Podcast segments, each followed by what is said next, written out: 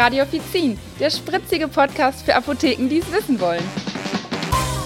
Hallo und herzlich willkommen zu einer neuen Folge von Radio Offizin. Ich bin Michael, leider heute ohne Theresa, die hat nämlich Urlaub. Ähm, liebe Grüße in die Staaten und damit mir nicht langweilig wird, habe ich mich mal mit dem Thema Rauchen und Rauchstopp beschäftigt. Vorweg erstmal ein Hinweis, also diese Podcast-Episode wird nicht gesponsert. Sollte ich hier irgendwelche Produktnamen nennen, so spiegelt das meine private Meinung wider. Wir erhalten keine finanzielle oder sonstige Unterstützung von den Herstellern der genannten Produkte. Ja, das Problem beim Rauchen ist, äh, Nikotin ist ja ein Suchtstoff, wie viele hoffentlich wissen. Und da ist das Thema, dass ähm, die meisten Menschen davon gar nicht oder ganz, ganz schwer nur loskommen.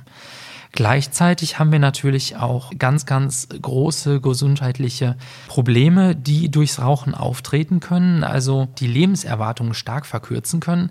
Das ist einmal natürlich das Thema Krebs, aber es gibt ja schon äh, Studien dazu, dass halt auch durchs Rauchen zum Beispiel Lungenkrebs oder ähnliches entstehen kann. Genauso natürlich Herz-Kreislauf-Erkrankungen, also sprich irgendwelche Arterienverkalkungen, und ähnliches, was in die Richtung geht. Genauso auch die COPD, sprich eine Lungenerkrankung, die leider auch nicht rückgängig zu machen ist. Genauso wie auch Demenz, also sprich eine Gehirnerkrankung, die auch durchs Rauchen auftreten kann. Und natürlich, leider sehen wir immer wieder Schwangere, die auch rauchen, was ich leider gar nicht verstehen kann, denn das führt zu Fehl- und auch zu Frühgeburten. Und es wirkt sich natürlich insgesamt negativ auch auf den Fötus aus. Das heißt, mit dem Rauchen aufzuhören ist also eine gute Idee, aber für viele auch sehr schwer und gar nicht einfach. Ja, in der Apotheke haben wir natürlich wieder mit verschiedenen Kunden zu tun. Wir haben einmal den rauchenden Kunden, also sprich, der raucht und vielleicht gar nicht aufhören will oder auch noch nie daran gedacht hat, aufzuhören. Und wir haben einmal Kunden, die mit dem Rauchen aufhören wollen es vielleicht auch schaffen. Da haben wir auch einige gute Beispiele, aber es gibt auch Kunden, die schaffen es meist nicht. Denn mit dem Rauchen aufhören, das ist, wie ich eben schon mal erläutert habe, gar nicht so einfach. Auch wenn es schon bereits gesundheitliche Probleme gibt, also vielen ist das gar kein, ähm, gar kein Fall, dass die jetzt sagen, Mensch, ich will damit unbedingt oder muss da jetzt aufhören. Bei vielen klappt es halt einfach nicht. Dann gibt es natürlich auch ähm, Kunden oder Personen, die es vielleicht gar nicht so gerne alleine wollen, sondern wo es halt wirklich irgendwie der Partner will. Da kommen dann auch wirklich die Partner in die Apotheke und informieren sich bei uns, was kann man denn für den Partner tun? Nein, wir sagen immer, bitte kommt selber, bitte schickt den Raucher selber. Wir müssen denjenigen selber beraten, denn der muss das auch von selber entscheiden und vor allem der muss es selber wollen. Das ist ganz, ganz wichtig. Und wir als PTA, wir bieten natürlich die Beratung in der Apotheke dazu. Mal mehr, mal weniger ausführlich. Wir halten uns da immer offen, wie, wie offen der Kunde dem gegenüber ist. Also es gibt Kunden, die reden da gerne drüber und wollen auch wirklich aufhören und lassen sich da auch gut zu beraten. Und es gibt Kunden, die fragen, na, was kann man denn gegen dieses Rauchen tun? Und naja, dann fängt man ein bisschen an und im Prinzip fragen sie dann gleich nach dem Preis und man merkt, naja, so wirklich aufhören, ähm, bei denen ist der Schalter noch nicht umgelegt. Ne? Also das hat irgendwie noch nicht ganz geklappt. Ja, dann haben wir auch ähm, Informationen und Kontaktdaten in der Apotheke, die wir weitergeben, zum Beispiel zu Selbsthilfegruppen, um halt mit dem Rauchen aufzuhören, ähm, zur Raucherentwöhnung. Oder es gibt halt auch Therapiemöglichkeiten, die wir an die Kunden weitergeben, zum Beispiel durch Hypnose beim Heilpraktiker oder ähnliches. Als Produkte ähm, haben wir in der Apotheke natürlich auch einige im Petto. Mir fallen Markennamen ein, die ich jetzt einfach mal nenne. Wie gesagt, das ist keine Werbung. Wir werden hier nicht gesponsert. Das ist nur das, was mir gerade spontan in den Kopf kommt. Und zwar Nicorette und Nicotinell. Es sind Nikotin-Kaugummis, daher auch der Name. Es gibt bestimmt noch einige andere. Ähm, es sind äh, Nikotin-Lutschtabletten, es äh, gibt Nikotinspray oder es gibt Nikotinpflaster.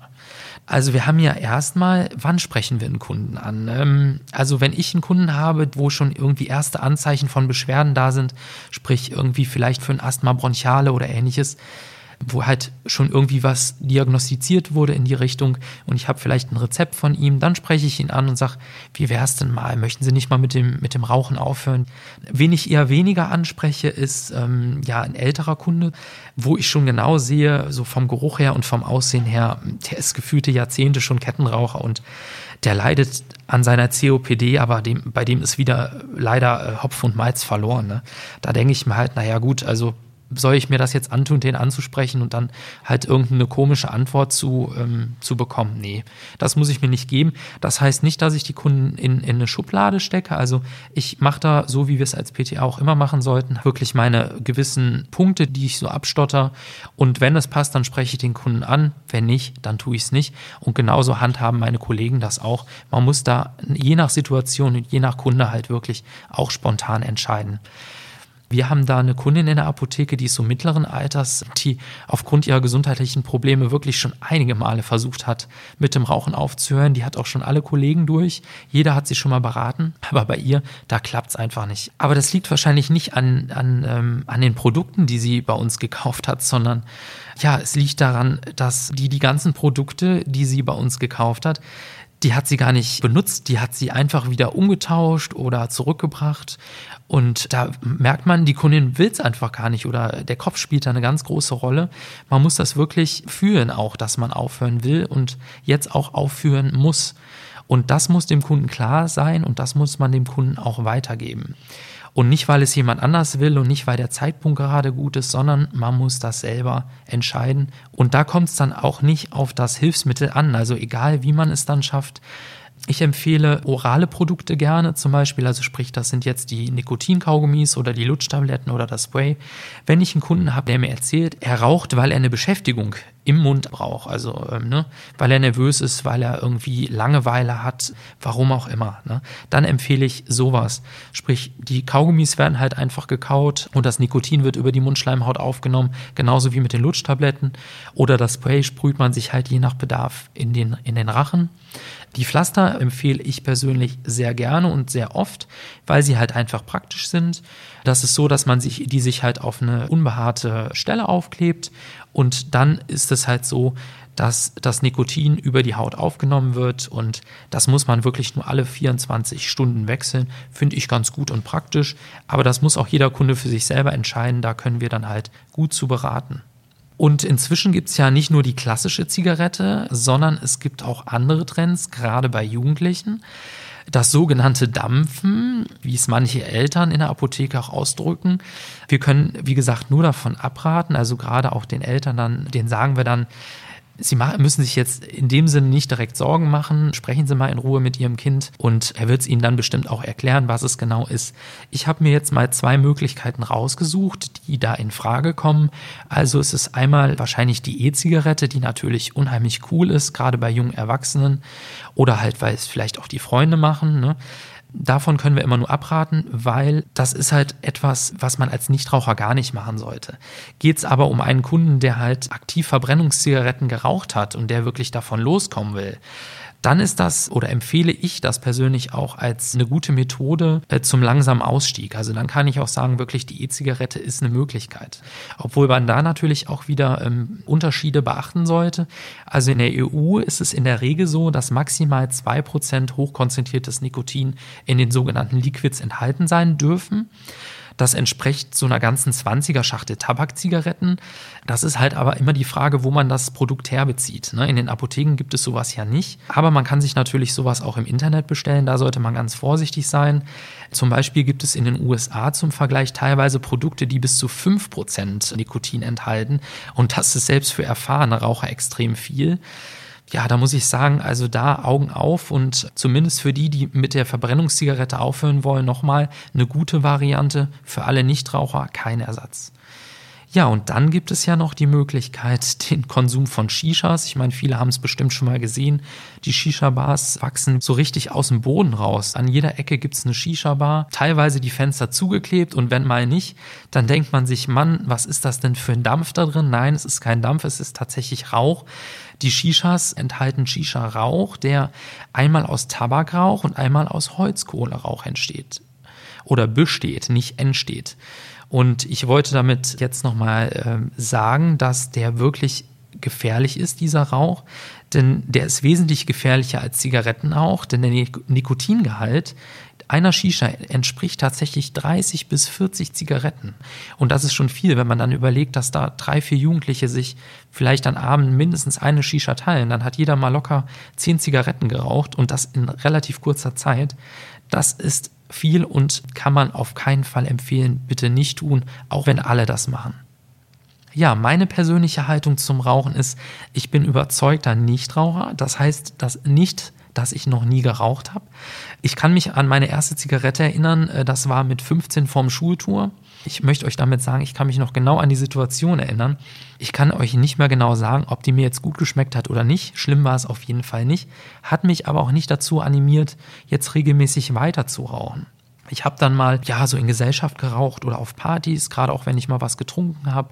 Aber so wirklich regelmäßig war das nicht. Spätestens morgens so nach dem Aufstehen, da war mir die Lust irgendwie aufs Rauchen vergangen. Solange die Nacht auch war, also sobald ich geschlafen habe, aufgestanden bin, da war da keine Lust mehr auf, auf Zigaretten. Es hat sich ja auch in den letzten Jahren wirklich einiges getan, um die Bevölkerung vor Zigarettenrauch zu schützen, was ich persönlich sehr begrüße. Gerade in Kneipen herrscht äh, weitgehend Rauchverbot. Ich gehöre tatsächlich noch zu der Generation, die sich nach einem Kneipenbesuch duschen musste. Ich weiß ganz genau, um den Rauchgeruch damals loszuwerden, da musste ich nach dem Kneipenbesuch unter die Dusche und wenn ich das nachts nicht mehr geschafft habe, dann äh, bin ich halt morgens unter die Dusche und ich fand es wirklich widerlich, wenn dieser Rauch, dieser kalte Rauch dann nochmal mit dem Wasser aus den Haaren kam. Ich kann mich noch genau an diesen Geruch erinnern. Ähm, nee, ganz, ganz schlimm. Bin froh, dass ich das nicht mehr muss. Die Klamotten sind meistens auch direkt in der Waschmaschine gelandet oder auf dem Balkon, die, die Jacke zum Auslüften muss ich nicht mehr haben. Finde ich wirklich gut, dass es das gibt. In Büros wird ja definitiv schon lange nicht mehr geraucht. In Apotheken wird auch nicht mehr geraucht. War früher auch mal anders, habe ich mir sagen lassen. Teilweise wurde sogar im Labor geraucht. Ganz witzig, obwohl wir da ja natürlich auch mit Chemikalien arbeiten und Benzin und so, aber das war früher gang und gäbe. Diskutiert wird mittlerweile auch für ein Rauchverbot im Auto, wenn Kinder dabei sitzen.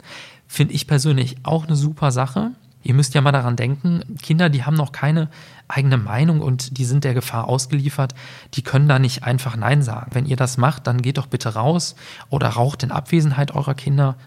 Ich bin, wie gesagt, überzeugter Nichtraucher. Ich will hier jetzt aber auch nicht als Moralapostel auftreten. Ich bin wirklich der Letzte, der kein Verständnis für Raucher hat. Ich finde das ganz toll, dass auch draußen gerade im Winter vor Kneipen halt ein Zelt aufgebaut wird oder eine Wärmelampe. Ich stehe auch tatsächlich gerne mal draußen, um mit den Rauchern mal in Anführungsstrichen frische Luft zu schnappen. Äh, nee, ich gehe dann wirklich auch mal mit raus und finde das auch eine super Sache.